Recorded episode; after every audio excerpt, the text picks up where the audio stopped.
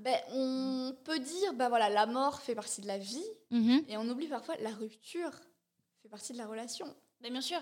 Mhm. C'est euh, impossible de dissocier les deux. Il y a forcément un moment où il y aura une rupture.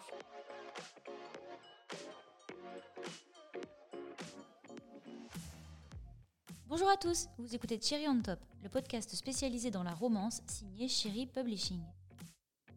Pour cette émission, plusieurs acteurs s'interrogent autour de leur rapport à la romance, l'amour, les relations, la sexualité et la façon dont on les représente dans notre monde actuel.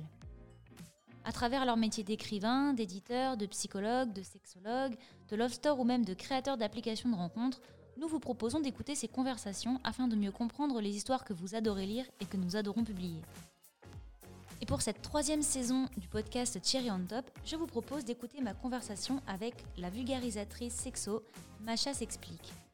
Co-créatrice du hashtag Mon Postpartum et autrice du livre S'explorer et de la bande dessinée Un corps pour deux, Macha s'explique est un petit peu la maman sans filtre des réseaux sociaux. Moi personnellement, j'aime beaucoup cette expression. Je suis très heureuse d'avoir pu discuter avec elle parce qu'ensemble, on a pu aborder plein de notions autour de la sexualité et de la romance comme la maternité, la bienveillance, certains complexes que l'on peut avoir, mais aussi le rapport d'un public à une œuvre et notamment au livre de romance. Comme elle le dit très bien sur son Instagram, le savoir c'est le pouvoir et j'espère donc que cette conversation vous permettra d'en savoir un petit peu plus sur quelques notions autour de la sexualité et de la romance que nous avons très à cœur de vous partager dans ce podcast. Bonne écoute Ok, ça marche. et, euh, et je suis un peu... euh, parce qu'en plus, quand je suis devant des personnes que, j'admire un petit peu... I am not Beyoncé. hein. non, non, c'est pas- non, c'est pas ça, mais je veux dire, euh, c'est du, c'est, c'est du- c'est de la production de contenu qui, moi, m'a aidé. Euh, pour des raisons, peut-être on en, on en parlera, mais euh, et donc du coup ça me fait un peu bizarre. euh, j'ai l'impression d'être un peu en mode ce que je dis à Vanessa, j'ai l'impression d'être une fan qui attend Justin Bieber, tu sais, dans les vieilles émissions où les stars elles allaient voir des gens un peu lambda. oui, je vois ce que tu veux et genre ils débarquaient dans la chambre et les gens disaient quand t'arrivais j'ai l'impression que c'était pareil. Je me suis dit oh, c'est fini pour moi. Ah, j'aurais dû venir avec une lunette de soleil. Du coup voilà j'espère que j'espère que ça va aller, mais si jamais je te mets mal à l'aise n'hésite pas avec mes grands Je, gestes. je peux même pas parce qu'il est trop lourd en fait le micro. Oh, il est archi lourd. Ah ouais, ok. C'est ça- du bon matériel. Ah ouais, euh, ça tient là, ça va pas bouger. Hein. euh. Voilà, exact. Bah, j'ai oublié ma- la mousse pour le mien, mais c'est pas grave. euh, Ah oui, On va faire, euh, on va faire avec. Du coup, je, bah, déjà, je te souhaite euh, la bienvenue dans, ce, dans cette super émission. euh, ça, clôt, enfin, ça démarre la saison 3 Ok. de ce podcast, donc c'est super cool. Ça fait un an qu'on l'a lancé. Donc, on est très content de pouvoir t'accueillir pour cette euh, nouvelle année. Dans le podcast donc Chéri on Top, qui vient de la maison d'édition Chéri Publishing, on publie de la romance et on s'était dit que c'était, euh, il manquait quelque chose un petit peu qui pouvait donner des clés de compréhension aux gens qui nous lisent, qui sont euh, plutôt jeunes. Et on se disait, bah, avec toute la vulgarisation qu'il y a sur Instagram, etc., dont on va parler parce que c'est quand même une grosse partie de ton quotidien. Non, pas du tout. euh. non, non, je prends surtout beaucoup de selfies. Euh, voilà, Oui, de, bien sûr, l'ironie. vacances euh, à travers le monde. Mais du coup, voilà, on s'était dit, c'est cool de pouvoir apporter un peu ce contenu, même si on n'est pas. Parce qu'en fait, on n'est pas dans l'optique vraiment de dire, OK, on doit. On doit delete absolument tout ce qu'on lit et tout ce qu'on regarde. Cela dit, c'est bien de pouvoir prendre du recul et de se dire, OK, il y a des choses dans la vraie vie qui passent moins. Comment on peut même juste euh, modifier un peu ce contenu pour le rendre plus sain et plus en adéquation avec, enfin, avec notre époque, avec euh, des choses un peu plus euh, déconstruites. Et donc, euh, et donc voilà, la raison pour laquelle on a lancé ça. Et on s'est dit, nos auteurs peuvent en parler, puisque c'est eux qui essayent un peu de bousculer, euh, en tout cas dans ce qu'on publie, euh, ces codes-là. Et aussi, c'est bien d'avoir des acteurs extérieurs qui peuvent aussi apporter un regard un peu nouveau sur des notions que nous, on va retrouver dans les romans. Complètement, super idée. Eh ben, merci beaucoup. Et donc, du coup, euh, du coup voilà, je, je, bah, je vais te laisser peut-être te présenter déjà pour euh, ce que tu fais, et puis après, peut-être un peu plus euh, en quoi, enfin, comment tu en es arrivé à faire ce que tu fais là maintenant. Ouais, alors euh, comment résumer ce que je fais? Alors je me définis souvent comme créatrice de contenu. Mhm. Je m'appelle euh, Macha Sex. J'ai un blog, j'ai Instagram, j'ai TikTok, j'ai YouTube. Mais je fais essentiellement la création de contenu autour des sexualités sur Mm. Instagram. Et mon but, c'est de faire de la pédagogie, de créer des espaces où on va pouvoir se retrouver et parler sans, euh, sans avoir peur d'être euh, jugé ou Mhm. euh, stigmatisé, exclu. Mhm. Euh, et surtout, je dis souvent que l'u- l'une des pièces fondamentales de mon travail, c'est de déplacer la question est-ce que c'est normal? Est-ce que je Mhm. suis normale? Et de déplacer cette question en fait. Question qui est horrible à se poser en plus. euh. Question, ouais, complètement, qui quand on la ressent cette question et quand on se la Oui. pose à soi, est-ce Mhm. que c'est normal si je fais ça C'est abominable. Et en fait, la majorité des questions que je reçois en mode est-ce que c'est normal si je fais ça, etc., c'est lié à des pratiques, euh, à euh, des modes de vie, à des techniques sexuelles, à, Ouais. des, à des orientations sexuelles, enfin bref, à des pensées. Il y a pas mal d'idées préconçues aussi. Un ouais, peu, ouais. et en fait, l'idée, c'est c'est d'arrêter de se demander est-ce que je suis normale, mais est-ce que ça me fait du bien? Ouais. Qu'est-ce que ça m'apporte? Euh, Est-ce que je me demande si je suis hors des normes et, et ça m'embêterait d'être hors des normes? Ouais. Ou est-ce que ça me fait du... Est-ce que ça me... En fait, ça me travaille parce que ça me, ça me fait pas du bien? Mhm. Et c'est... Voilà, en fait, c'est... Au final, la question de la normalité, elle est très, très, très, très rarement intéressante. Oui, mais en plus, elle de est pas tournée vers soi, quoi. Et elle n'est pas tournée vers soi. Ce qui est hyper ouais. dommage. Complètement, complètement. Donc voilà, c'est ce que je fais euh, sur les réseaux. Et comment j'en suis arrivée là Euh, moi, de Non, parce que c'est curieux, tu vois. Je me dis, il Ouais. pas. euh, Ben voilà, j'ai donc j'ai fait un master d'éducatrice sexuelle. Sur le coup, en plus, j'allais dire, waouh, mais attends, c'est super intéressant. Pourquoi j'ai pas fait ça Bac plus 10 du cul, voilà. Si ça existait, franchement, ce serait... je pense qu'il y aurait beaucoup de candidats. Ouais, ben, c'est en train de se développer. On a déjà une mhm. licence à la Sorbonne à Paris, il me semble, euh, pour devenir sexologue ou en complément d'un parcours de sexothérapeute. C'est en train d'arriver. Mhm. Les États-Unis sont vraiment en avance là-dessus. Le Canada est encore plus à la pointe. Nous, en France, on est complètement à la ramasse. Ouais, j'ai pas Euh, entendu beaucoup parler euh, de, de formation comme ça. Je savais que tu avais Ouais. des compléments souvent quand tu es psychologue ou des Ouais. métiers un petit peu autour. Tu peux te former un peu plus dans un domaine spécifique, Ouais. mais je savais pas qu'il y avait des. Alors, il y a des. de Ouais, bah, la formation que je te cite là, c'est vraiment une formation universitaire et euh, Ouais, mhm. publique. Euh, et ça, c'est cool euh, parce que sinon, la majorité des formations, c'est des formations privées Ouais. que j'ai en partie faites. Ok. Il y en a une que j'ai pas terminée, celle du CERFPA. Euh, je l'ai pas terminée parce que en fait, on se rend compte que c'est des formations qui sont plus actualisées. Enfin, j'ai eu l'impression, hein, franchement. en termes de valeur, tu veux dire, et d'idées euh, qui. Ouais, D'accord. bah. Par exemple, quand tu as tout un chapitre sur les transsexuels, euh, ouais. le transsexualisme, euh, enfin, flemme en fait. Oui, vois. non, bien sûr. ouais. Euh, Mm. Il y a plein de données qui sont pas à jour. Enfin, c'est plus du tout tourné sur voilà les questions actuelles. C'est pas du tout complet. Ouais. C'est-à-dire que c'est pas avec ça que tu vas faire de la sexothérapie après. Mhm. C'est pas du tout. euh, Enfin, euh, voilà, c'est pas suffisant. En tout cas, tu fais de la sexothérapie d'il y a 10 ans, quoi. bah Donc, oui, euh, et puis t'as même pas assez de connaissances en fait. Ouais. C'est-à-dire que euh, tout ce que, enfin, j'ai fait cette formation, j'ai fait, en fait, tu c'était une formation en quatre modules. mhm. Et moi, j'ai fait uniquement le module sur la sexualité pour D'accord. voir euh, déjà à quoi ça ressemblait ça, parce que c'était ça qui m'intéressait. Bah oui, bien sûr, ouais. Et bah, je savais tout. Tu vois, Ah à ouais, part les trucs euh, anatomiques un peu complexes, tu vois, avec les noms, euh, voilà. oui, ou ça, c'est vraiment des trucs un peu machin. plus euh, techniques. Plus ouais. médecine en fait, tu Oui, vois, médecine, voilà, super Mm. intéressant. Mais je, moi, j'avais pas forcément approfondi tout ça, donc ça, j'ai appris des trucs. Mais tout le reste, Ouais. on est sur des trucs. Enfin, abonnez-vous à mon compte Instagram, c'est gratuit, je vous donne la même chose.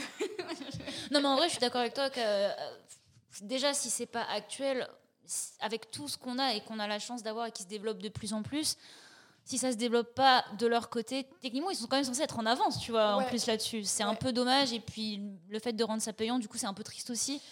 Bah, c'est des formations euh, privées. Alors celle-ci est agréée par l'État quand même, mais c'est vrai que c'est des formations privées. Mais euh, bon, tu as, enfin pour moi, hein, c'est, complètement mon avis, hein, ça n'engage que moi. Mais c'est vrai que tu achètes un titre. Tu Ouais. achètes une crédibilité, tu achètes une légitimité, t'achètes, ouais, tu peux te dire praticienne Mm. en sexo, euh, je sais plus comment ils appellent ça, praticienne en sexologie. Ça te permet de te sentir peut-être plus légitime aussi? Ouais, voilà, c'est ça. Mais franchement, euh, quand t'as rien derrière et que t'es quelqu'un de passionné, euh, Ouais. mhm. ça te, c'est pas, pour moi, c'est même, c'est même, ça te donne même pas de la légitimité tellement c'est creux quoi au final. Ok, d'accord. Euh, Enfin, tu vois, quand tu es passionné, quand tu es soucieux, soucieuse de, Bien sûr. de faire des choses correctes, quand tu fais cette formation qui était très orientée psychanalyse en plus, D'accord. bah, Ouais. en fait, quelle légitimité, quel crédit ça me donne réellement, tu vois Hmm. Pas trop, quoi. Donc moi, j'ai arrêté, j'ai pas fait ça là. Et du coup, comment j'en suis arrivée là J'ai fait pour de vrai, du coup. Là, ce coup-ci, c'est une vraie formation. Alors attention, une vraie formation. Moi, j'ai une licence de lettres modernes. ok. Et en fait, quand... euh, moi, je suis passionnée par les lettres. Oui, c'est ce que j'allais dire. Pourquoi Ouais. les lettres, du coup euh, J'adore. Non, moi, je suis passionnée. Moi, j'écris depuis que j'ai 7 ans. Euh, C'est vrai Je lis. Ouais, ouais, je lis euh, énormément. C'est quelque chose qui m'a qui m'a toujours porté. J'ai fait un Mhm. bac littéraire. J'étais voilà. c'est- Same team ici. Ouais, voilà, tu pour une maison d'édition, oui. forcément. hein. Mais du coup, voilà, passion pour les lettres et tout. Et donc, c'est naturellement, après mes études, que je me suis dit, j'ai même pas réfléchi en fait. Je me suis dit, bah, je vais faire lettres. Ok. Moi, je trouve ça curieux parce que souvent, c'est. euh, souvent. euh, Enfin, moi, j'ai fait lettres et langues. Donc, un, peu- Ok, un- ouais. enfin, on va dire euh, équipe annexe, quoi. Mhm. Mais, mais c'est drôle parce que c'est pas naturellement la filière, je trouve, les gens, vers lequel vont les gens. C'est souvent un truc de passion, genre j'adore lire, mais si je fais des études là-dedans, je vais un peu me casser la, la figure, quoi. Ouais. Du coup, je trouve ça curieux que tu aies vraiment suivi à 200% le ok, je vais me dire, bah, en fait, je vais juste. Enfin, j'aime écrire aussi, bien sûr. Ouais. Je, je vais là, quoi. Je suis quelqu'un comme ça. Bah ouais, je sais pas. tu- du coup, tu t'attendais à quoi ap- après les lettres, en fait? Ah, Est-ce que. Ah ouais, ok. Rien du tout. Moi, je suis quelqu'un comme ça. C'est-à-dire que. Ah ouais. Dans c'est- l'impro, quoi, tout le temps. Ouais, exactement. Dans, ma, dans mon chemin de vie, c'est n'importe quoi. hein. C'est-à-dire que je, si tu veux, mais pour te dire à quel point je suis vraiment, euh, je suis quelqu'un qui, qui vit, tu vois. Enfin, j'ai envie de faire quelque chose, j'y vais, je fonce, Ouais. euh, mais ça me porte. Oui, Et comme ça me porte, je sais que je vais trouver, euh, je vais trouver un truc, tu vois. Je vais, je vais retrouver quelque chose, je vais me refaufiler ailleurs, ça va me donner des idées pour me remettre ailleurs. Enfin, je sais que ça, que j'ai confiance, tu vois. Je, je suis sur, euh, je suis alignée, donc ça va aller, tu vois. et du coup, euh, je, je finis mon bac L. Et par contre, moi, j'avais un peu ce truc de me dire, à l'école, ça me fait chier. D'accord, ouais, Ouais, ok. L'école, ça me fait chier. Vraiment, j'en peux plus d'être assise pendant 5 heures, écouter des blaireaux parler, quoi. Vraiment, c'était vraiment Ouais. ça ma mentalité. euh, La frustration, mais de l'extrême. ouais. Grave. Et du coup, j'ai dit, par contre, je vais faire lettres, mais je vais faire lettres en distanciel. D'accord, Et du coup, je me suis inscrite à la Sorbonne, Mhm. j'ai été prise, et du coup, j'ai fait ma première année de lettres en distanciel à la Sorbonne, et en même temps, j'ai fait un service civique. Ah oui, Donc, ok. un truc, euh, voilà. Et j'ai toujours fait ça. J'ai fait mon service civique, euh, lettres, je valide euh, ma L1, Mhm. je fais L2 à distance à Montpellier parce que j'avais envie de changer, euh, faire un autre truc. enfin, Ouais. Voilà. Et je, je bossais dans une association pour aider des enfants qui avaient du mal à lire et écrire. Ah, c'est trop bien. J'ai toujours fait ça. En fait, j'ai jamais fait un truc. Ouais. Tu vois, genre j'étais, en- j'étais aussi engagée dans une association féministe euh, sur Nîmes et je, je les aidais vachement à développer leur com, etc. Enfin, voilà. Et après, je tombais enceinte. Ce qui peut bouleverser pas mal de plans, on ne va pas se mentir. Voilà, ce qui peut changer quand même quelques paramètres dans ta vie. je tombe enceinte et j'avais très envie, moi, depuis que je suis petite, bah, depuis que j'ai 7 ans et je les ai encore ces histoires, mais j'écris. Ouais. J'ai toujours, tu vois, j'ai fait des blogs, je faisais des, Mm. euh, des Tumblr, je faisais des. Les Tumblr, oh j'ai l'impression que c'est super récent. En fait, je me rends compte que vraiment, c'est plus tant que ça récent, quoi. Ah non, ah ouais, non, clairement pas, parce que mes premiers Tumblr, ouais, ils datent de. bah, il y a presque 10 ans. Oh là là. J'en avais plein aussi. C'était vraiment mes expérimentations Photoshop, quoi. Je- Ah ouais, mais c'est ça. Trop bien. Et donc j'étais là, j'avais à cœur de partager, tu vois. Ouais. Et, euh, et je me suis dit, bon, vas-y, euh, euh, tous tes blogs, ils ont échoué jusqu'à présent. Enfin, tu les as jamais Ouais. tenus. Donc, il faut que tu trouves un centre d'intérêt que tu avais depuis longtemps et que tu penses que tu vas garder encore longtemps. Ok. Sinon. Ce qui est euh, pas super simple au final. Non, surtout pour quelqu'un comme moi qui est passionné partout. Et qui fait mille trucs. Fait Donc en fait, t'as dû trucs. te dire, j'ai envie de parler de ça, Voilà, ça, ça, parler ça, de ça. mais en fait, ça dure deux mois et Ouais. bon, bah, ton blog, il tombe à l'eau, quoi. Donc, c'est un petit peu dommage. Mm. Et je me suis dit, bah, tiens, pourquoi je parlerais pas de sexualité? Ouais, Parce que. vaste sujet. toujours- bah ouais, j'ai toujours été euh, référente en fait en matière de sexualité auprès de Mhm. mes amis. Tu vois, c'était- j'étais un peu la personne à qui on venait demander euh, tu penses quoi de ça et ça? Ouais, je vois. Un truc Mhm. là-dessus, tu vois, j'étais un petit peu.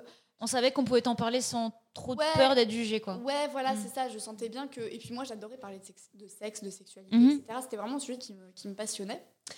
Et euh, mon parcours de vie a fait que je me suis vachement renseignée là-dessus, en fait. Tu vois, j'en parlais sur mon Instagram, euh, le fait d'avoir des lèvres asymétriques. Ouais. C'est un, un- vraiment, c'était un, un complexe, mais euh, Mm. t'imagines même pas, quoi. J'écrivais Ouais, non, non, j'écrivais je- des trucs, genre, j'étais vraiment. C'était un truc, je me disais, mais jamais l'amour.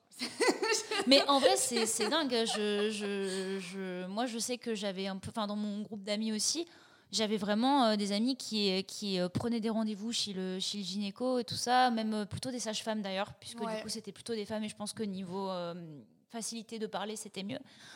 Et vraiment, euh, la, la terreur, quoi, de se dire. euh, je, je, je, je, suis bah je suis pas normale Ouais. et il y avait ce truc et je me souviendrai toujours de un peu confidence bon maintenant c'est plus des confidences pour ça que je te le dis mais Ouais.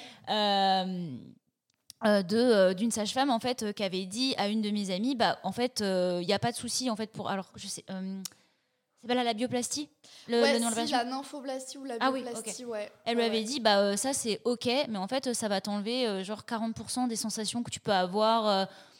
Et je me suis dit, mais même en, en sachant ça, alors je me suis dit, bon ok, euh, je le, déjà je le prévois, ça a l'air super douloureux. Et puis en plus, euh, je trouve ça hallucinant qu'on puisse te dire ça comme ça. Et en fait, bah, mais si tu veux le faire, c'est ok, tu vois. Ouais, Je ouais. trouvais ça assez hallucinant. Donc ouais, ce problème... euh, bah, ouais. Complètement, bah oui, moi j'ai eu un parcours de vie similaire. hein. Je suis allée chez une sage-femme parce que ma mère était incapable de me dire si c'était normal ou pas.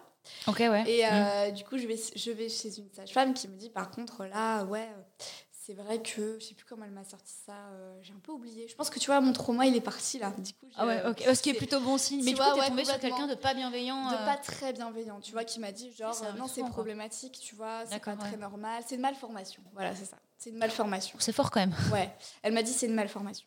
Et du coup, euh, tu te dis euh, ok, je suis mal formée, Mm. donc ça veut dire que je suis rare. Donc j'ai une vulve rare, ouais. Yes Mais ouais, c'est vrai que c'est comme mot euh, à encaisser, euh, enfin, sachant que c'est. J'avais quand t'es- 13 ans. Ouais, bah c'est n'importe quoi. C'est horrible. Enfin, horrible. C'est horrible. oui. Bah ouais, c'est horrible. Quand t'as 13 ans, quand tu doutes de ton corps, que ton corps il change, que t'es là et on te dit t'as une malformation. En plus, tu vas avoir quelqu'un qui est censé être le ou la spécialiste en mode toi, tu vas me rassurer car tu sais vraiment, tu as la science infuse sur ce sujet, quoi. Ouais, ouais, ouais, non mais clairement, c'était abominable. Ouais. Et du coup, bah, avec ce truc de ce complexe euh, immense, j'ai fait plein de recherches. Ouais. Donc au début sur les blogs, euh, tu vois, j'étais tombée sur les blogs de, enfin, blogs féminins, euh, les sites euh, au féminin, elle, les trucs comme ça. Et du tu coup, t'avais pas beaucoup de, de moyens de. T'avais pas beaucoup en fait de, de sources à disposition qui pouvaient être renseignées. C'était que des trucs de magazines féminins en fait. Alors au début, il y avait les magazines féminins parce que c'était que les trucs sur lesquels je tombais. Ouais. Et puis petit à petit, au fur et à mesure de mes recherches, j'ai commencé à trouver des trucs parce qu'il existait déjà des trucs. Déjà, Ouais. il y avait le blog de Mademoiselle, enfin le site de. Mademoiselle Mhm. à l'époque et qui parlait de sexualité et qui a- et alors, je peux vous dire là, je les ai tous lus. hein. À oui. l'époque, je les ai tous lus. Et je crois d'ailleurs que c'était Mimi qui faisait, euh, qui faisait ses chroniques, je suis plus très sûre. Mais oh, en tout cas, vas-y, qu'est-ce que j'en ai lu, quoi. Et euh, il y avait ça, il y avait aussi Solange te parle, qui avait un podcast à l'époque qui a Oui. été supprimé depuis. Ah, c'est vrai? Euh, Ouais. Ok. Et c'était en toute intimité ou un truc comme ça. euh, Et, euh, et elle interviewait des femmes, en fait, Ouais. sur leur intimité. Et donc, elle parlait de plein de trucs. Et à un moment, elle a interviewé une nana qui avait des lèvres, Oui, des grandes ouais. lèvres externes, en fait. C'est là où vraiment t'as l'écoute, mais la plus attentive du monde. Et là, j'étais là, mais incroyable, elle est comme moi. Elle est aussi rare. Nous sommes deux Pokémon Shiny. Grave, trop, c'était trop ça. Là, ah, mais c'est trop bien. Et tu vois, ça m'a enlevé déjà un, un poids. euh, après, il a fallu encore beaucoup de temps. Oui, bien etc., sûr. Mais Mais t'as quand même je le truc de dit- je suis pas tout seul, tu vois. ouais, voilà, ça, je suis pas tout seul en fait. Ouh, ça va. Et du coup, c'est à, enfin, c'est à cause, grâce à ça, que j'ai fait vachement, vachement, vachement de recherches. Et il y avait aussi la chaîne de Cupouillou et Clemity Jane. Clemity Timothy Jane, Jane. qui est aujourd'hui une de mes bah, pas potes, mais on va dire on se connaît, on échange assez souvent. Je veux dire, mais c'était mon idole quoi quand j'étais gamine, quoi. C'est trop rigolo. Je- je- J'adore. bah ouais, non mais j'aime trop ce qu'elle fait. Et euh, à l'époque, c'était vraiment ma référence, l'une de mes références quoi. Et, euh, et voilà, et donc je me dis, donc j'ai lancé mon blog en fait. Et pour faire la promotion de mon blog, je le faisais sur Twitter au début, parce que c'est censé être un réseau social qui euh, censure moins. Mm. Euh, c'est vrai qu'il y a beaucoup plus de choses qui sont Oui. permises. Mais en fait, au final, ce qui se passe, c'est que je me suis rapidement retrouvée shadowban. Par Twitter? Ouais, je pensais pas que c'était possible. Et en plus, sur Twitter, ce qui est bien, c'est qu'il y a un outil pour vérifier que tu es vraiment shadowban ou pas, ce qui n'est pas le cas pour Instagram. Ouais, ok, d'accord. Donc coup, pas trop dans la spéculation là, tu ouais, sais. je le sais. Et on- tout le monde peut vérifier que je suis bel et bien shadowban. Je suis même shadowban sur mon deuxième compte. J'avais 30 000 abonnés. Si tu veux, quand on t'annonce Oui. que tu es shadowban, tu te dis Ah, ok. Donc, euh, bah, mon compte, il est mort. Bah ouais, bah pour communiquer c'est chaud quoi. C'était Mm. très, très dur. Vraiment, c'était archi dur à vivre. Et encore, c'était heureusement que je gagnais pas de sous. Tu vois Mm. que c'était pas mon travail, que je faisais pas autre chose parce que sinon, euh, ça aurait été. l'enfer, Bah c'est clair, c'est clairement ta source de revenus qui. qui saute, voilà. quoi. Donc là, euh, ça va, ça allait. C'était, c'était archi chiant, mais du coup, je me suis, ça m'a boosté pour aller sur Instagram. Ouais, Et là, sur Instagram, maintenant, je suis à 90 000 abonnés. ouais. Et ça s'est monté très vite. Ça fait un an et demi que je suis sur À peu près. Ah oui, ok, ouais. Ouais, donc c'est monté assez vite quand même. Et, euh, et du coup, maintenant, c'est mon travail. Et ça s'est fait comme ça. C'est trop quoi. bien. Voilà. Et du coup, tu continues à écrire euh, parce que tu as un site. Donc, euh, Voilà. tu continues à écrire un petit peu. euh, Alors, ben, j'ai mon blog, donc j'écris Ouais. encore sur mon blog. Mm. Et puis, euh, j'ai publié deux livres cette année. mhm. Donc, S'explorer aux éditions Mango. Et donc, c'est vraiment un petit cahier de vacances du cul, quoi. Oui, oui, C'est un oui. cahier d'exercices euh, avec. euh, Il y a beaucoup de théories, en fait. Et puis après, il y a plein d'exercices à détacher, de propositions Mhm. d'exercices. Parce qu'en en fait, la théorie, c'est cool. Mais des fois, tu sais pas comment l'appliquer. Oui, ouais, Et voilà. Du coup, là, j'avais Mhm. vraiment envie de donner des outils concrets pour le faire seul ou à deux. Mhm. Et euh, du coup, s'explorer, c'est ça. Et puis, j'ai aussi sorti une bande dessinée qui s'appelle Encore pour deux et qui parle euh, de postpartum. Euh, donc, c'est la période post-accouchement. Et pourquoi ça? Parce qu'en fait, on a lancé un hashtag il y a un an à peu près qui a fait beaucoup, beaucoup de bruit. Et, et du coup, on m'a proposé d'écrire à ce sujet et j'ai eu envie d'écrire une BD avec mon papa. Et euh, du coup, ça parle de moi, ça parle de mon compagnon, qui a une histoire de vie, mais complètement euh, voilà, folle. et de comment on se construit en tant que maman, comment on se construit en tant que papa quand on vient d'une autre euh, culture, quand on a connu la guerre, quand on a été violenté euh, toute sa vie. Mhm. Ben, comment on se construit en tant que père, euh, comment on se construit en tant que parent très jeune, Mhm. dans notre société où le postpartum c'est très tabou et on se Oui, sent ouais. assez seul, tu vois. Et voilà. Et c'est une BD qui est dure mais qui est aussi très drôle. On a mis beaucoup beaucoup d'humour dedans. Donc, euh, donc voilà. Donc je continue d'écrire. Là j'ai mon prochain livre à paraître en février 2022. Productivité, mais. Ah moi je ne m'arrête jamais. Mais en tout cas, je trouve ça vraiment, euh, vraiment chouette parce que dans tous les thèmes que, que tu abordes sur ton Instagram, eh ben, en fait, il y a plein de choses que je pense beaucoup de. Alors, moi, je pense aux jeunes parce que je te dis, je suis dans mon truc de public de lecture, mais ne parlent pas forcément avec leurs parents. Euh, Il y a plein de questions où moi, ma mère, elle a beau être assez ouverte, par exemple, il y a plein de trucs que j'ai jamais trop osé lui demander. Déjà parce que je me dis, en fait, c'est tellement. Ce que tu disais que c'était tabou, un peu tout ce qui était sur le postpartum, etc. Bah, du coup, je suis vraiment d'accord avec toi, mais en fait, le peu qu'on sait, j'ai l'impression que c'est tellement. euh, alors là, c'est mon avis, hein, du coup, mais Oui, bien sûr. j'ai l'impression que c'est tellement montré de façon à ce que ce soit effrayant Ouais. qu'en fait, je me dis, je vais pas poser des questions à ma mère, je me dis peut-être que je vais remuer un trauma, tu vois. Ouais. Ah que tu veux Et du coup, j'ose pas euh, lui poser des questions sur des trucs. Je me dis, bah en fait, euh, elle va dire pourquoi, vas-y, tu me parles de ça, genre c'est horrible, alors que ça, ça l'est pas. C'est dans mon imagination qu'on me présente ça comme étant un truc horrible. Ouais. Et, euh, et du coup, je trouve ça hyper important ce que tu fais. Je sais pas trop ton avis là-dessus. euh. Ouais. Ben, pour le postpartum, je pense que je pense que le fait que tu t'y attendes pas, que tu sois pas préparé, que ton image de la maternité ce soit un truc hyper rayonnant, hyper positif, hyper épanouissant, ben, du coup tu arrives, toi c'est pas ça. Ouais. Donc mhm. tu te sens pas normal, tu vois, tu te dis mais Mhm. what the fuck. Euh, moi on m'avait vendu un truc, c'était euh, le rêve là, et en fait je suis en PLS en train de, de cou- faire couler du sang partout, du lait qui coule de mes nichons, enfin C'est vraiment le, le décès, quoi. Où est le rêve quoi Donc je suis pas normale. Donc si j'en parle à quelqu'un, je vais avouer que je suis pas normale et que je suis pas comme les autres quoi. Ouais. Et du coup ça te rend super vulnérable. Et, euh, et comme tu es comme notre société en fait, Mhm. elle est hyper euh, tu vois, maintenant tu as ta famille proche souvent qui est près de toi, Bien sûr. tes parents, tes frères et sœurs etc. Mais euh, t'es- les grands-parents, euh, les oncles, les tatas, toute la famille un peu plus éloignée, Ouais. et bien souvent, dans nos sociétés, on s'éloigne. Et on s'éloigne de plus en plus, ce qui fait qu'on est, quand on accouche, eh ben on est seul. Avec son conjoint, sa conjointe. euh, Il y a très peu de familles en fait qui ont accès à, voilà, les grands-mères, elles arrivent, les grands-pères, ils, ils aident, tu vois, où Ouais, tu as ce truc où tu vas être aidé. Donc en plus de ça, tu es seul. Et, euh, et comme tu es traumatisé et que tu n'as pas trop réussi à en parler parce que c'est compliqué d'en parler et qu'il y a 20% des femmes qui font des dépressions postpartum et qu'elles sont pour la majorité non diagnostiquées, Ah oui, Eh d'accord. ben. Mhm. euh, tu fais un- ton cerveau te protège. Donc tu es un petit peu dans le déni de ce qui s'est passé Mhm. et du coup c'est un non-sujet, tu oublies. Les femmes Mhm. qui souffrent énormément, elles oublient en fait. Et alors elles oublient, euh, elles n'ont pas oublié. Oui, non, mais je vois ce que Si tu veux dire. si C'est elles un peu. une euh, thérapie, si, voilà, si Mhm. elles avaient un cadre pour en parler, ça reviendrait sûrement. Mais en fait, c'est occulté, quoi. C'est, ça Mhm. n'existe plus parce que je me protège.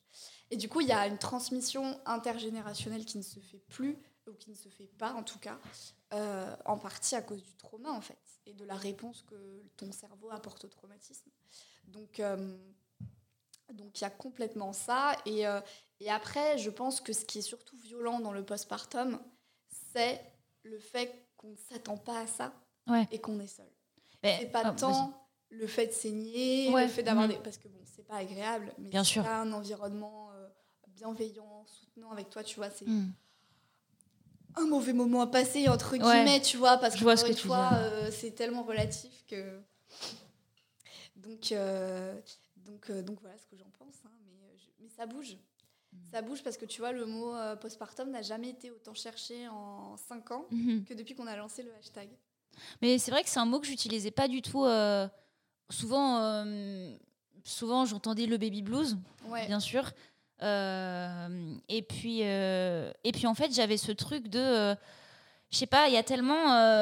alors moi, moi à titre personnel, c'est pas les enfants, c'est pas quelque chose que je veux dans ma vie. Mais par contre, c'est un sujet qui m'intéresse de ouf parce que je trouve que déjà, je trouve qu'on n'écoute pas assez les principales concernées, peu importe la question qu'on en veuille ou qu'on n'en veuille pas.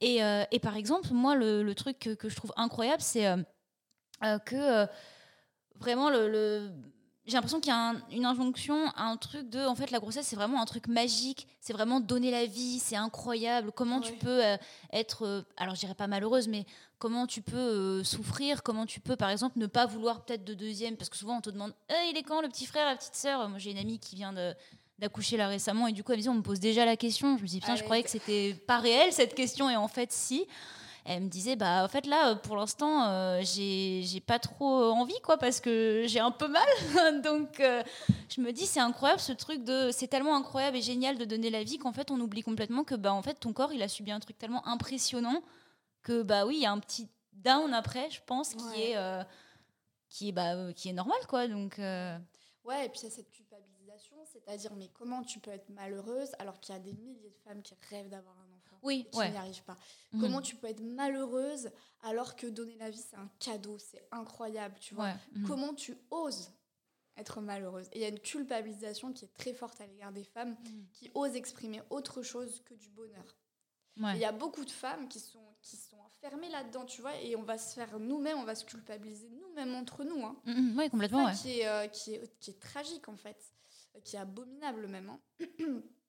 Et euh, il faut sortir de ça en fait. La maternité, c'est une expérience de vie comme les autres. Donc il y a des trucs Bah oui, positifs, bien sûr Mhm. euh, il y a des trucs euh, moins, moins cool, moins sympas. euh, on le vit pas toutes de la même façon. euh, c'est la vie quoi. Mais du coup, c'est bien que tu sois là pour en, pour en parler. Et en plus, du coup, j'avais, euh, bah, j'ai, j'ai une autre question qui est euh, quand tu as commencé à. Parce que du coup, Twitter, c'est vraiment. Tu, fais- tu faisais déjà des petites illustrations sur euh, Twitter? Pas du tout, non? Pas du tout. Ce que j'allais te dire, sur Instagram, tu as le côté euh, plus visuel et tout. Est-ce que ça t'a attiré Déjà, est-ce que ton public t'a entre guillemets suivi sur Instagram ou est-ce que tu as eu des petites mésaventures? Et est-ce que euh, dans la croissance super rapide que tu as eu sur Instagram, tu as eu le droit à une contrepartie qui n'était pas très cool ou est-ce qu'il y a des, une partie qui t'a pas très bien accueillie? Parce qu'il y a sexualité et parler de, euh, de sexualité après accouchement, par exemple. Ouais, je vois ce que tu veux dire, ouais. Euh, alors les gens sur Twitter, ils m'ont ils m'ont suivi, ouais, ouais, si, si. Ah, c'est ma- cool. Ouais, Ouais. ma communauté m'a quand même. euh, bah, les personnes qui étaient sur Instagram et qui, qui aimaient bien ce que je faisais, euh, la majorité, je pense, qui m'ont retrouvé sur, euh, sur Insta. Mm. Ça n'a pas été fulgurant, tu vois. J'ai pas eu 10 000, parce que j'avais 30K sur euh, Twitter. Ouais. J'ai pas eu 10 000 abonnés ou 20 000 abonnés comme ça en claquant des Donc doigts tu as, eu quand même une petite croissance. euh, Oui, oui, voilà. Ouais, ok. Ma communauté m'a suivi, je te dis ça. Il y a peut-être 4 000, 5 000 personnes qui sont venues me voir. Ce qui est déjà trop cool, en vrai. euh. Ce qui est déjà super. Euh, ce qui est déjà, non, c'était trop bien. Euh, après, la, la contrepartie pas cool sur Instagram, en fait, j'ai, je crois que j'ai jamais été harcelée sur Instagram, Mhm. véritablement, tu vois, où là, Ouais. tu vois, tu as plusieurs gros comptes, où, où on, t'affiche en story, on fait des trucs comme ça. Pas, je, je pense pas que ça me soit arrivé. Ça m'a beaucoup arrivé sur Twitter. Euh, mais sur Instagram, non. Par contre, le revers de la médaille sur Instagram, c'est qu'il faut être archi vigilant sur ce que tu publies, comment tu dis les choses, etc. Parce que l'algorithme, il est très, très. euh, il aime pas tout ce qui est visuel, en fait, et qui peut avoir attrait à la sexualité. Bah, c'est clairement écrit dans leurs conditions générales. S'il y a des tétons féminins, euh, ils sont censurés, par exemple. Ouais. Euh, voilà, tu vois. Normalement, il faut pas utiliser un langage sexuel, etc. Alors moi, je l'utilise tout le temps. Donc voilà, si un jour je les fais trop chier, ils peuvent se dire, tu vois, bon, on dégage son compte, de toute façon, il y a trop de... Du coup, tu as trouvé des petites techniques un peu des fois pour, pour contourner le. Alors pour le langage, pas du tout. J'ai choisi de ne pas. euh, D'accord, c'est un- parce que je sais que Ouais. Passage du désir me disait, par exemple, on avait eu cette question de, de la censure et tout, et il me disait que eux, ils avaient choisi le langage emoji un peu. Oui, alors c'est en soi, c'est oui, oui, ça peut. Et encore, les emojis, des fois, ils font strike. hein. Ah, c'est vrai? Ouais. Oh, C'est incroyable ça.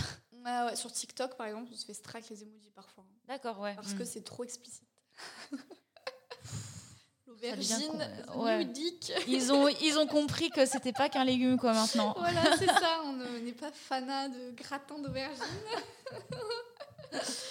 Donc, euh, c'est très compliqué. Moi, j'ai choisi de ne pas modifier mon langage parce que flemme, en fait. Enfin, si je change mon langage, euh, laisse tomber, quoi. Ouais, puis les choses sont les choses, quoi. Au bout d'un moment. euh, Bah, là, c'est trop... Enfin, en fait, ça n'a plus de sens, tu vois. Donc Mm. après, euh, tout ce qui est visuel, etc., je me censure vachement. Là, j'ai un post qui a sauté, donc j'ai supprimé tous mes visuels qui étaient un petit peu trop explicites. mm. Et, euh, et voilà, tu vois, là, je suis à domaine sur Insta, du coup. Mais bon, sur Instagram, ça, ça me fait chier, mais je, je reste sereine parce que ça s'en va au bout d'un moment. Alors Ouais. sur Twitter, ça part jamais. D'accord, Euh, ouais. Sur Instagram, je vais attendre quelques semaines, mois, et ça va partir.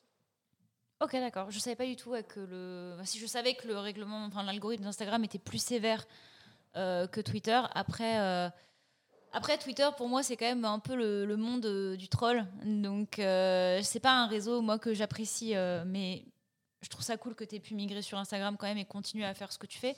Ouais, ouais, c'est clair que je j'ai pas envie de redévelopper Twitter. Je suis encore Ouais. sur Twitter parce que j'ai quand même 15 000 ou 16 000 abonnés, je sais. Oui, t'as des gens qui sont encore dessus. Ouais, euh, voilà, mais vite fait, tu vois. Genre, Mm. je vais même pas poster une fois par semaine, je pense. hein. Ouais. C'est, euh, C'est de la veille, quoi, hein, parce que c'est pas possible, quoi. Limite, dès que je poste un truc, il y a tout le monde qui me tombe. Ouais, Les threads, ça s'arrête jamais. Genre, ça, t'as toujours quelqu'un qui rebondit sur quelqu'un, qui rebondit sur quelqu'un. Voilà, c'est l'enfer. ça, C'est horrible. Mais c'est le fonctionnement intrinsèque de Twitter. En Bien fait, sûr. c'est Twitter qui veut ça, en fait. hein. C'est Complètement, vraiment. euh, c'est comme ça que fonctionne euh, leur algo. Donc voilà, mais c'est euh, usant, quoi.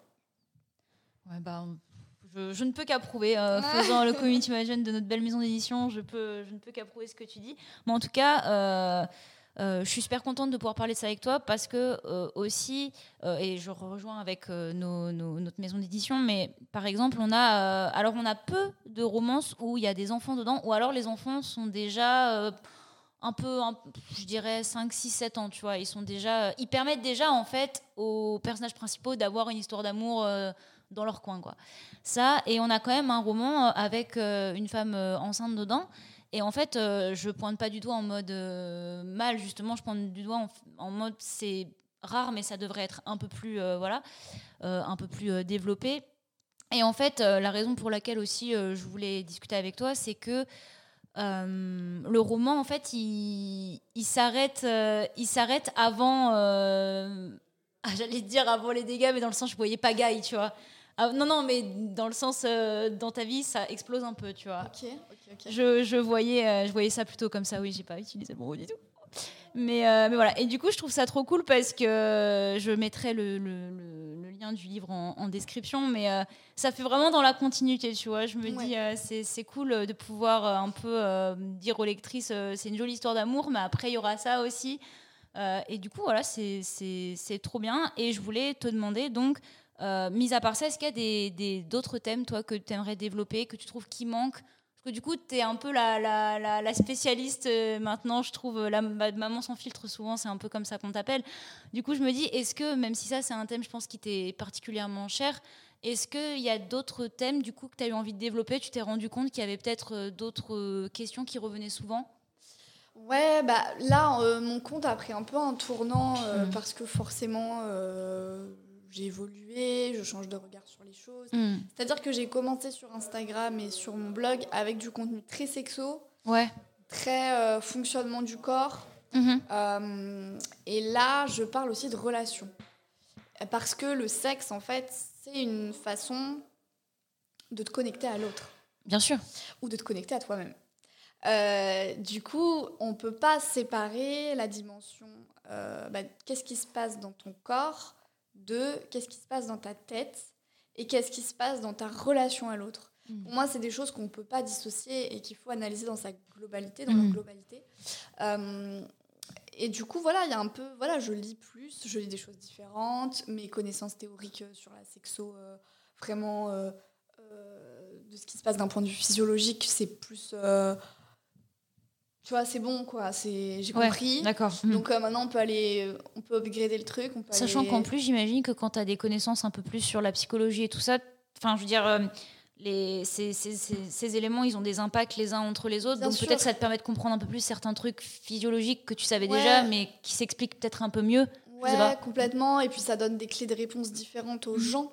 Bien sûr, Parce que quand tu parles par exemple de rupture, mhm. euh, je parlais de rupture, euh, je parlais, bah, voilà, la rupture euh, et l'impact sur la sexualité. Mhm. Tu vois, la, rupture et l'impact sur ta relation aux autres, c'est super intéressant. Et sur ta relation à toi-même. je lis une philosophe en ce moment qui s'appelle Claire Morin, je crois. Et elle a écrit le livre Rupture. rupture, j'ai oublié le sous-titre. Et elle disait, une, une, rupture, c'est jamais une, une coupure nette, en fait. Ouais. C'est pas une rupture, c'est une déchirure. Parce que c'est pas net, tu vois. Quand, les contours de soi euh, sont, sont plus les mêmes, on perd des bouts de, notre identité. Ce qu'on voit, ce qui n'avait autrefois aucune importance, tu vois, le petit baume à lèvres posé sur la table, ça n'avait aucune importance. Et depuis que l'autre est parti, ce baume à lèvres, c'est le souvenir que cette personne se mettait du baume à lèvres tous les jours, mhm. tu vois. Et tout ce qui était insignifiant devient à présent le rappel de l'absence de l'autre. C'est des mhm. choses qu'on a tous et toutes vécues, tu vois. Bien sûr, ouais. Et, euh, Mais c'est difficile de mettre des mots dessus. Ouais, et c'était hyper, c'est une lecture hyper intéressante. Et ben voilà, moi ça m'intéresse comment après, euh, qu'est-ce que tu vas faire de tout ça mhm. euh, qu'est-ce quel impact ça a sur ta relation à toi, aux autres, sur ta sexualité, etc. Mais ça me fait penser, euh, dans, dans, les romans qu'on a, on a beaucoup d'histoires de rupture, tu vois, vu qu'on publie de la romance, c'est, ça en fait partie, hein, bien sûr. Mais euh, c'est aussi un truc qu'on essaye de développer, tu vois, euh, le, toute la partie, en fait, reconstruction de la personne derrière. Tu vois, tu parles de reconstruction.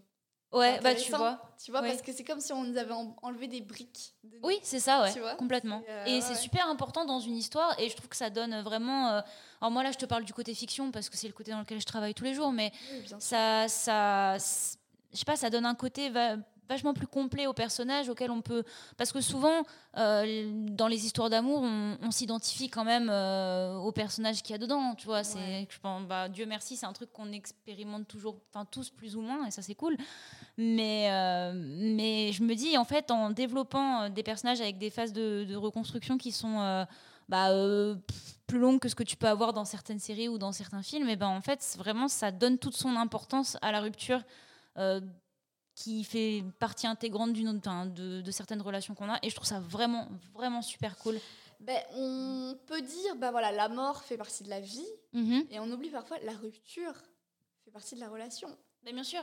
Mhm. C'est euh, impossible de dissocier les deux. Il y a forcément un moment où il y aura une rupture. Mhm. que ce soit la mort, hein, un podcast sponsorisé par la positivité. Voilà, exactement. On va bien rigoler aujourd'hui. Euh, installez-vous confortablement. Mais je suis d'accord avec toi, cela dit, bien sûr. Abdos. en plus, on a souvent des ruptures enfin, amicales aussi, peu importe. Enfin, on vit tous un moment. Euh, euh. Bien sûr que ce soit une rupture liée à la distance. Enfin, la rupture, on l'expérimente tous, en fait, au final.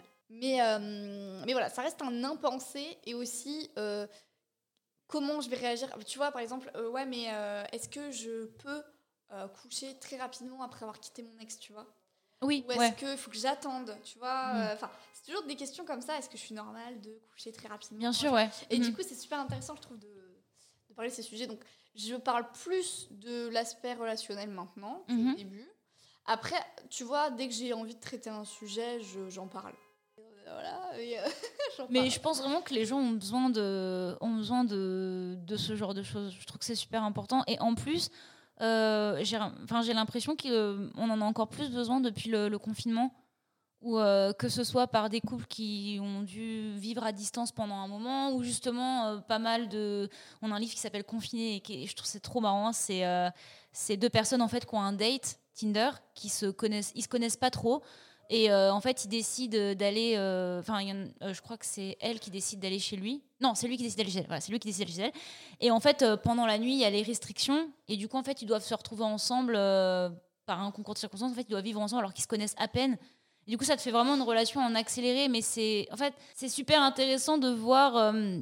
déjà, déjà dans ce roman en particulier, je trouve ça super intéressant de voir comment tu fais pour être avec l'autre en permanence et quand même garder ton côté euh, un peu indépendant.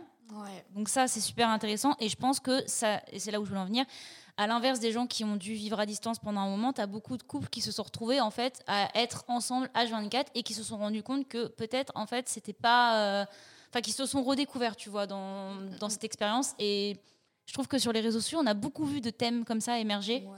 et c'est trop. Moi, je trouve ça intéressant. Ouais, c'est super intéressant les questions que ça a soulevées. Il y avait quelqu'un qui disait Ouais, mais tu vois, euh, quand euh, t'aimes une personne et que t'es bien avec elle, tu t'en fous d'être H24 avec elle. Mm. C'est surtout un problème d'hétéro. Euh, je suis sûre que les lesbiennes n'ont pas ce problème-là. Et j'en serais pas si sûre que ça, en fait. Parce ah, je savais pas du tout qu'on disait que c'était un problème d'hétéro. Ah ouais, si, c'était vraiment. et c'était pas la seule à dire ça. Hein. C'était pas du tout une personne unique, c'était pas un discours isolé. D'accord, ouais. J'ai vu ce discours revenir plein de fois. Et en fait, je pense que alors, il y a un truc euh, lié euh, forcément au patriarcat, à la charge mentale, au charge qui repose sur les femmes et qui s'intensifie euh, forcément quand tu vis à deux confinés. Mhm. Ok, ça c'est vrai. C'est une piste, quoi. Ouais, c'est une piste. Maintenant, je pense pas que ça résume, tu vois, tout. Et que, bah, en fait, tu peux aimer profondément quelqu'un mhm. et avoir envie de nouer une relation avec cette personne mhm. sans pour autant vivre avec elle H24. Ouais. Tout à fait. Tout à fait, voilà. j'ai anticipé. désolée, je, j'ai, l'esprit qui a divagué. Mais en tout cas, euh, oui, je trouve que c'est... Euh, déjà, je savais pas. Là, pour le coup, vraiment, le truc du problème hétéro, je savais pas. Parce que pour moi, c'est vraiment un problème de... Euh, gens qui s'apprécient et qui sont très proches pendant longtemps, tu vois, c'est comme quand on a des, des, potes, c'est pareil, hein, que tu vis une semaine et demie avec eux et que tu es en mode en vrai, heureusement que je vis pas avec toi toute l'année parce que ce serait horrible. Je pense que les couples, en fait, c'est pareil, quoi. Donc, bah, je pense qu'on expérimente ça avec des potes, avec nos soeurs, avec nos frères. Euh, ouais, bien sûr. Tu vois, avec euh, nos parents. Mais pour le coup, ça pose problème aux gens, tu vois. Et là, c'était vraiment. Bah, c'est toujours les soucis dans.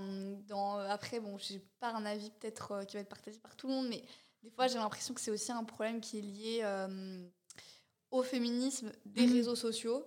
D'accord. Vraiment aux, aux lectures, enfin, aux personnes féministes des réseaux. Donc, mhm. tu vois, qui vont. Moi, je trouve qu'il y a certaines personnes, elles vont tout ramener au féminisme, lier tout au féminisme. Et du coup, moi, je me suis rendu compte, en tout cas personnellement, que mhm. ça hum, réduisait parfois ma vision des choses, tu vois. D'accord. Et que avoir une lecture féministe des choses, c'est super important. Bien sûr, ouais, euh, moi, complètement. absolument nécessaire. On ne peut pas se passer de féminisme pour moi quand on fait euh, euh, la thérapie, quand on fait des analyses, etc. Enfin, pour moi, c'est inimaginable. Bien sûr, ouais. Pour autant, il ne faut pas faut pas tout. Enfin, en fait, c'est pas parce que toi t'es féministe que tous les gens le sont. Bien sûr. Déjà, et que du coup, que les gens vont penser comme toi et vivre les choses comme toi. Et, et au final, ce qui est important, c'est pas tant la lecture sociale que, euh, et peut-être c'est aussi moi ce qui m'intéresse et ce qui me passionne, hein, mm. que la lecture psychologique de qu'est-ce qui va se jouer dans le couple à ce moment-là mm. et de l'histoire personnelle, individuelle bah de la personne en fait, mm. parce que le féminisme c'est une lecture générale, c'est une lecture euh, sociologique, Bien sûr. une lecture individuelle. Donc euh, c'est un peu, en fait, c'est ça en fait, dans le féminisme, mais c'est propre aux réseaux sociaux, j'ai l'impression. Ouais. Mhm. Il y a un peu à, ramener des lectures qui se veulent euh, sociologiques à des lectures euh, individuelles, tu vois, comme si voilà, toutes ces statistiques allaient expliquer ton vécu unique d'être humain. Mhm. Et voilà, c'est comme ça, c'est bon, c'est plié. Tu vois. Clairement. Mhm. Et ça, tu vois, je trouve pas ça assez riche parfois. Et je me dis, c'est un tu vois, et c'est... Mhm. Voilà. Bah, on voit tous les choses sous le prisme de notre vécu, quoi, déjà. donc, euh, déjà, bien sûr. Donc, euh, je trouve que c'est... Oui, non, mais je suis complètement d'accord avec toi que c'est un truc que je trouve qu'on ressent aussi beaucoup euh, sur les réseaux sociaux. Après, c'est vrai que c'est quelque part, c'est ça a ouvert un peu le discours sur certaines choses, mais maintenant, c'est vrai que c'est difficile de dire, oh oui, moi j'ai vécu ça, du coup, par rapport à ce que j'ai vécu, en fait, je peux pas penser comme ça, ou alors j'ai pas été introduit à certaines notions, donc du coup, bah, moi je vois ça comme ça, mais toi tu le vois différemment parce que toi tu as été sensibilisé à certaines choses. Donc euh, oui, non, je suis, je suis complètement d'accord que après je, partage ton avis. donc, ah ouais, euh, non, mais en tout cas, ouais, ouais, après c'est voilà, moi le féminisme en ce moment ça me pose tellement de questions. Je, mm. moi en fait ça m'a énormément apporté. Bien sûr. Mhm. Je, quand j'ai découvert le féminisme intersectionnel, je me suis dit, c'est incroyable, c'est merveilleux et tout. Tu vois, j'ai appris tellement grâce aux réseaux sociaux. Hein. Tellement de façons de euh, comprendre les gens. Ouais, tu vois, tu, arrives, moi j'ai trouvé ça fabuleux. Et puis j'ai trouvé des personnes qui euh, pouvaient m'expliquer des choses que sur lesquelles j'arrivais pas à poser des mots. Bien sûr, ouais. Du coup, c'était. Ah, et je me disais, ouais, on prône des valeurs vraiment euh, d'équité, de tolérance, de bienveillance, parce que pour moi aussi, ne pas faire le jeu du patriarcat, c'est ne pas reproduire les mêmes mécanismes de domination. Euh, notamment sur le harcèlement, sur, euh, tu vois, que ce soit les cyberviolences ou les violences dans la vraie vie. Mm, et c'est sûr. cultiver aussi bah, la bienveillance. Euh, alors la bienveillance, c'est pas être gentil tout le temps avec tout le monde. hein. Euh, attention, parce que tout le monde dit ouais la bienveillance c'est galvaudé. Non non, la bienveillance c'est aussi être bienveillant envers soi-même et Mhm. se respecter soi pour pouvoir respecter les autres. Forcément, si quelqu'un euh, t'insulte, je ne vais pas t'inviter à tendre l'autre joue. hein. Mais- mais les- respecter les limites Voilà. des gens. Exactement. Hein, on est bien d'accord. Bien sûr, Mais complètement. euh, voilà, et en fait, tu vois, je suis arrivée là-dedans. Et donc j'ai eu cette espèce de, de truc trop cool et tout, hyper Mm. positif et tout. Et puis bon, tu traînes, tu traînes, tu traînes, et puis tu te rends compte que, euh, en fait, dans les milieux féministes, on reproduit exactement euh, les mêmes merdes que font les personnes qu'on accuse, en fait. Alors pas exactement à la même échelle, etc., mais entre nous, dans, dans des microcosmes assez réduits. Mais tu as, des, ouais, t'as des, des, des mécanismes Ouais. qui se ressemblent Le harcèlement. complètement. Mhm. Euh, et alors, le, alors, ce qui est abominable et qui, moi, euh, j'ai envie de. ma tête va exploser, c'est que euh, des féministes, des personnes, tu vois, c'est horrible parce que c'est des personnes que je considère comme des alliés, comme des Bien personnes sûr. à qui je vais pouvoir parler. T'as l'aspect très sororité qui est très hyper fort. qui est Mhm. hyper fort. Jamais je vais te rentrer dedans euh, gratuitement. Je vais... Et puis, on te harcèle pour un truc que t'as dit, moi, parce que j'ai dit que j'étais bisexuelle. Mhm. Et Ah oui, oui, oui. Ouais. Et j'en parlais, euh, j'en ai parlé hier sur mon compte Instagram. Bien sûr. Et, j'en ai, et, pourquoi on me harcèle? Parce que j'ai dit que j'étais bisexuelle et que euh, il y avait des violences précises Mhm. qui s'opéraient à l'égard des personnes bisexuelles et qu'on pouvait appeler euh, cet ensemble de violences la biphobie. Mhm. Ok, bon, c'est mon Complètement. avis, je fais du mal à personne en fait en disant ça, tu vois. Je suis pas en train de remettre euh, en question l'identité de genre, l'orientation sexuelle de qui que ce soit, tu vois. non, pas du tout. C'est Mhm. ma lecture du monde et pourtant, je me suis fait harceler par des féministes euh, d'un certain bord politique Mhm. euh, et euh, un, un harcèlement vraiment très violent, très fort. Euh, et tu veux répondre sur Twitter, tu veux répondre, on te dit d'arrêter de harceler. Parce que moi j'ai un gros compte, donc je peux pas répondre. Par contre, je dois accepter Bien que sûr. des centaines de personnes. T'acceptes la marée, mais pour le coup, euh, impossible de. Ouais, non, complètement. Mhm. on marche sur la tête en fait. Enfin, qu'est-ce qu'est-ce qu'on a fait pour en arriver là, tu vois? Mhm. Enfin, Qu'est-ce qui s'est passé? Que sur Instagram, on me dise hier, euh, j'en ai marre qu'elle se, la pète là, la fausse, euh, la fausse bille, tu vois? Et de personnes LGBTQIA+, en Mhm. plus. Donc, je me dis, mais qu'est-ce qui s'est passé dans vos têtes?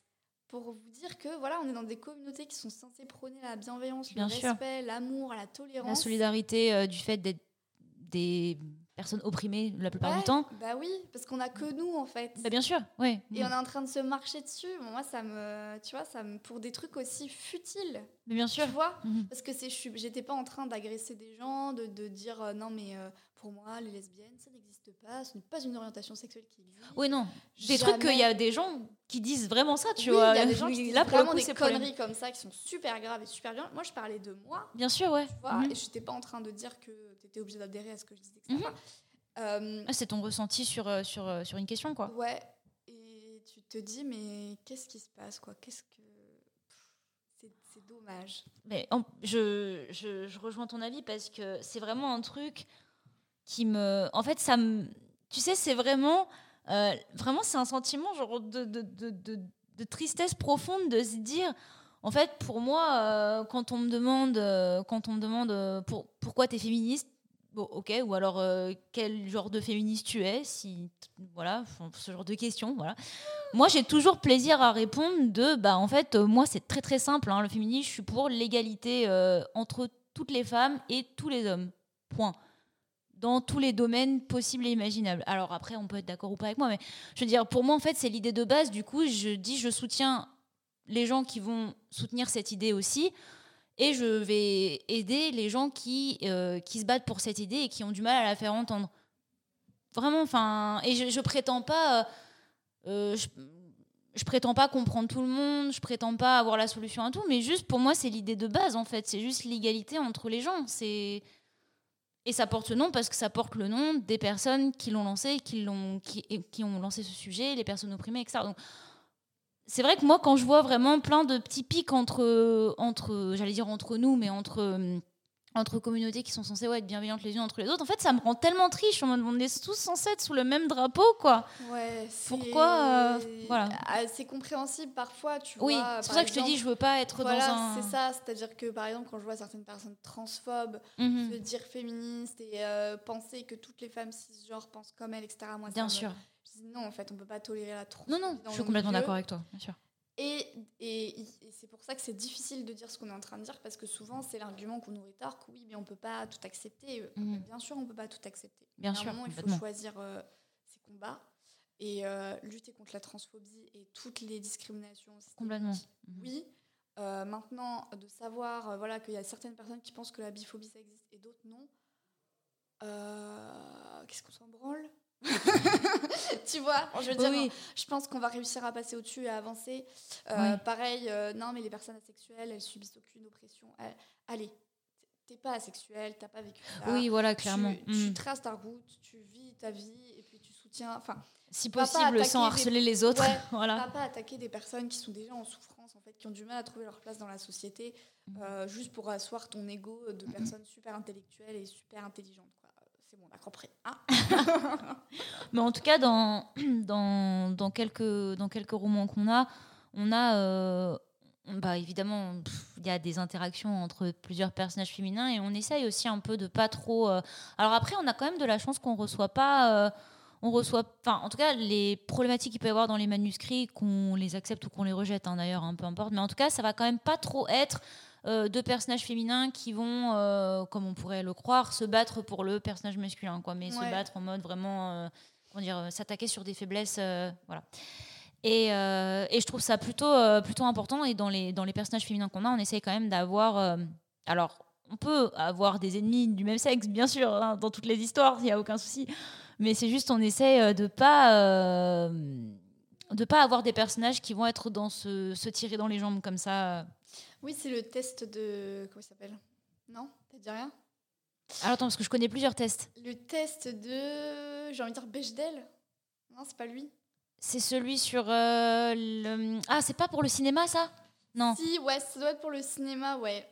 Il me semble que c'est le test de Bechdel, mais je suis pas sûre, genre. Euh, je crois que c'est ça, euh, oui. Euh, il y a combien de femmes à l'écran? Est-ce que les femmes, elles parlent de l'homme? Ouais, c'est ça, voilà, c'est ça. Est-ce que mm. quand les femmes parlent, ben, elles parlent est-ce qu'elles parlent d'autre chose que d'un mec? Oui, voilà. Est-ce que, ouais, voilà, c'est ça. eh ben, alors, on l'a pas pour les romans, mais en tout cas, mm. c'est vraiment une bonne échelle parce que vraiment, dans le travail éditorial, alors moi, je suis pas dans le travail éditorial, mais en tout cas, j'ai un petit œil dessus, évidemment. bah, c'est vraiment des choses qu'on essaye de faire tourner dans le bon sens, quoi. Parce que, euh, en fait, euh, un, on, on dit pas qu'on est la romance de demain, mais en tout cas, euh, ça reste des livres publiés que des gens vont lire, que des jeunes vont lire, que des mamans vont lire. Donc, je trouve ça. En fait, toute l'équipe, à chaque fois, on se pose tous la question de peu importe quand il y a un nouveau, une nouvelle personne qui arrive, c'est euh, en fait, on publie la romance que si, on a des enfants et qu'on leur met dans les mains, en fait, ils peuvent dire que c'est leurs parents qui les ont publiés et nous, on n'aura pas honte d'avoir publié ça, quoi. Ok, je vois ce que tu veux dire. C'est vraiment le sentiment qu'on veut avoir quand on a un roman qui sort, parce que comme ça, on... alors c'est pas bah, évidemment, on a envie d'avoir bonne conscience, tu vois, c'est normal, mais juste, on se dit aussi, comme ça, en fait, on sait que euh, au maximum de ce qu'on peut faire, on essaie de, euh, de, faire quelque chose de sain, quoi, qui dans, dans, un, dans un genre qui est vraiment, vraiment déjà très mal perçu. Ouais. Euh, en tout cas, pour la littérature, la littérature, on a tous le vieux Harlequin en tête, un peu pas terrible. Euh, enfin, je dis Harlequin, c'est toujours une marque d'ailleurs, mais je, je, pense, je pense vraiment aux vieilles romances, Autant n'emporte le vent, tous ces trucs-là.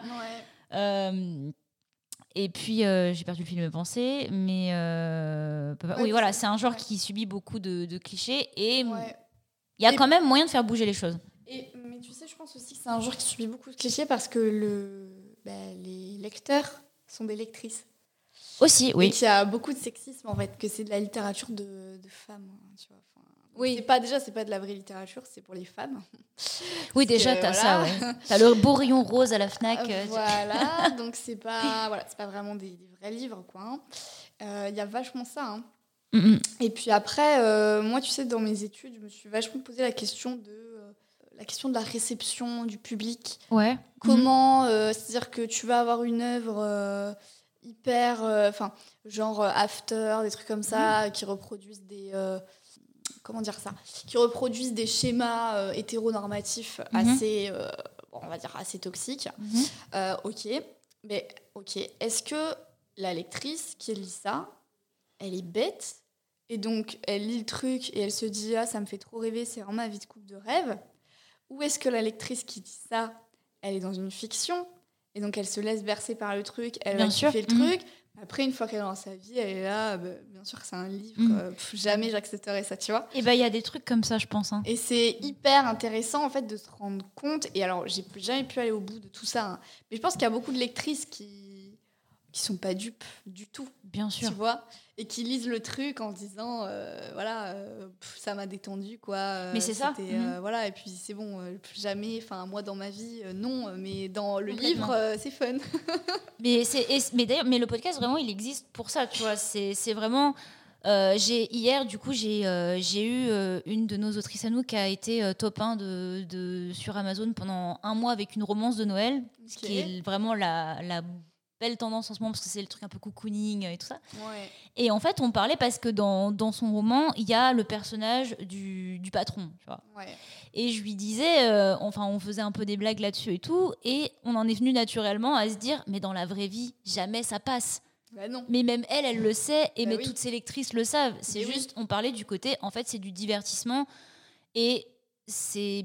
C'est selon en fait en plus il y a beaucoup de il y a beaucoup de nos lectrices qui suivent des comptes comme le tien comme euh, bah, comme plein d'autres vulgarisa- vulgarisateurs pardon un peu sexo et tout et donc évidemment qu'elles sont pas dupes tu vois c'est heureusement quand je regarde un thriller j'ai pas envie de tuer tout le monde à la fin quoi Oui, ben voilà, exactement. Euh, Exactement, c'est exactement ce que je disais quand je parlais de ça. Euh, Je parlais de ça il y a très longtemps.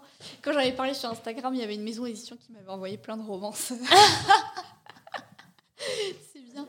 Et du coup, c'est. Oula, mais il faut se calmer, ordinateur. Et du coup, c'est pour ça que j'avais lu, commencé à lire After.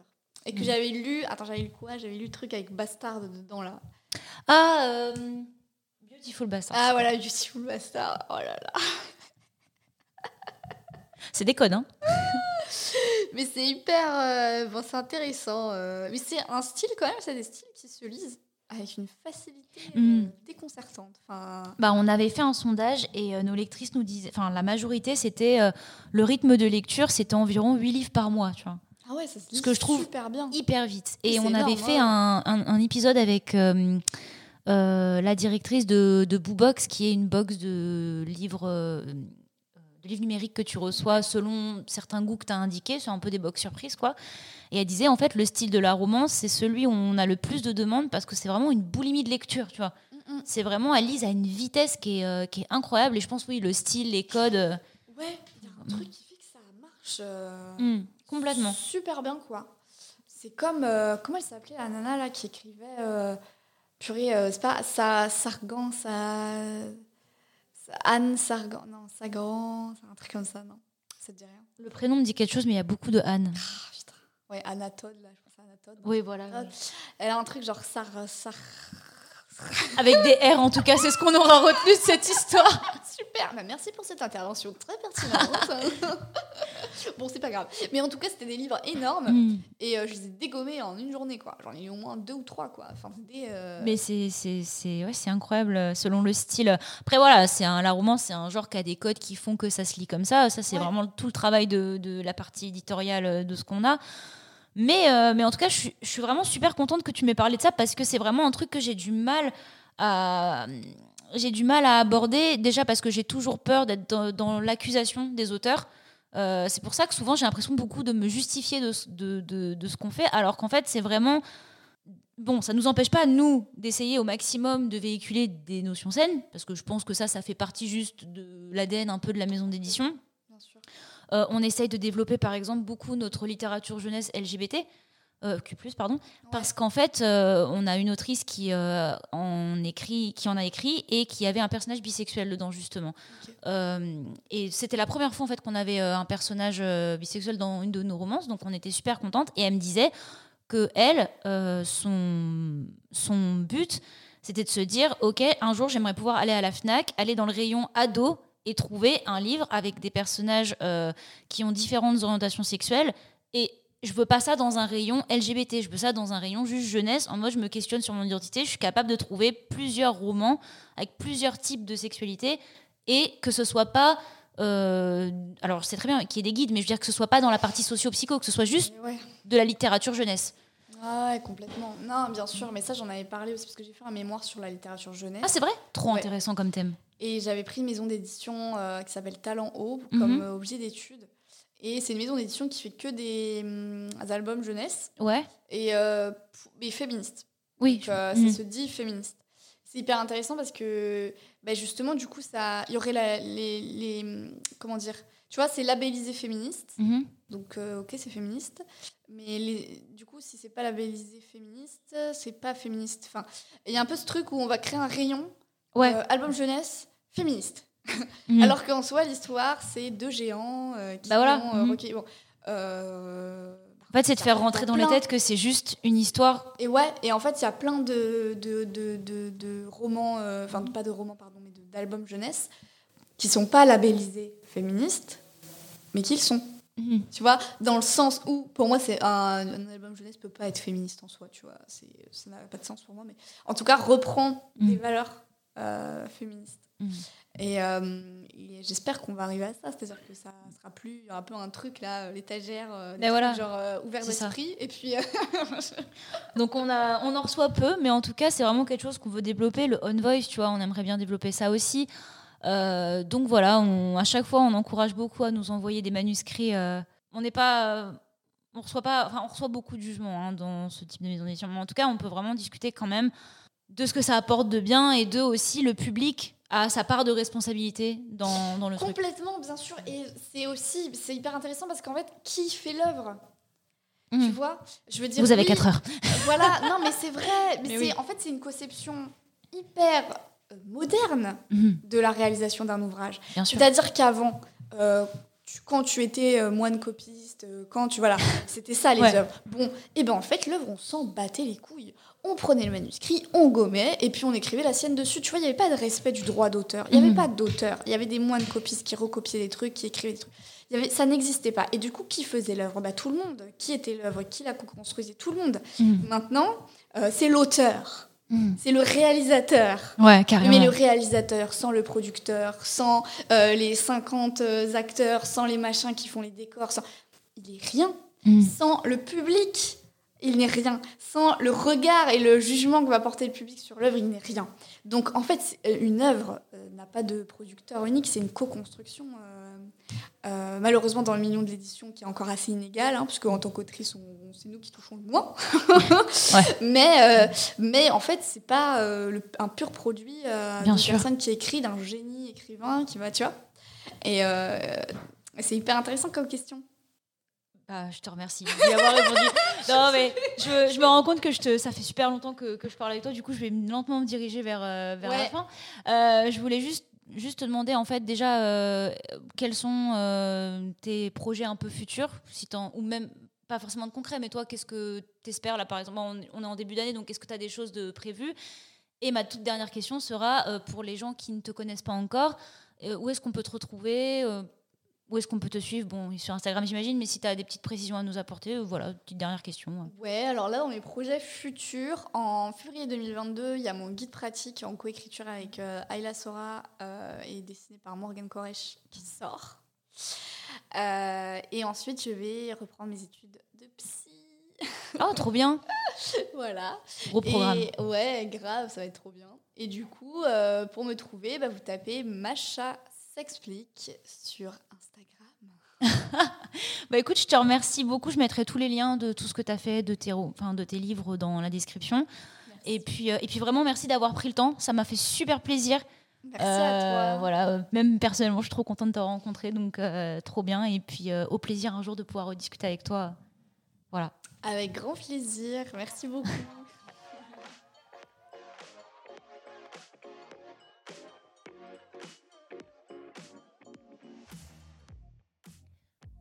Merci à tous d'avoir écouté cet épisode. Si vous souhaitez suivre Cherry on Top, n'hésitez pas à vous abonner à l'émission via Apple Podcast ou toute autre application de podcast que vous préférez utiliser, et à nous laisser 5 étoiles et un petit commentaire, ça nous aiderait à faire grandir le cerisier. À bientôt pour un prochain épisode.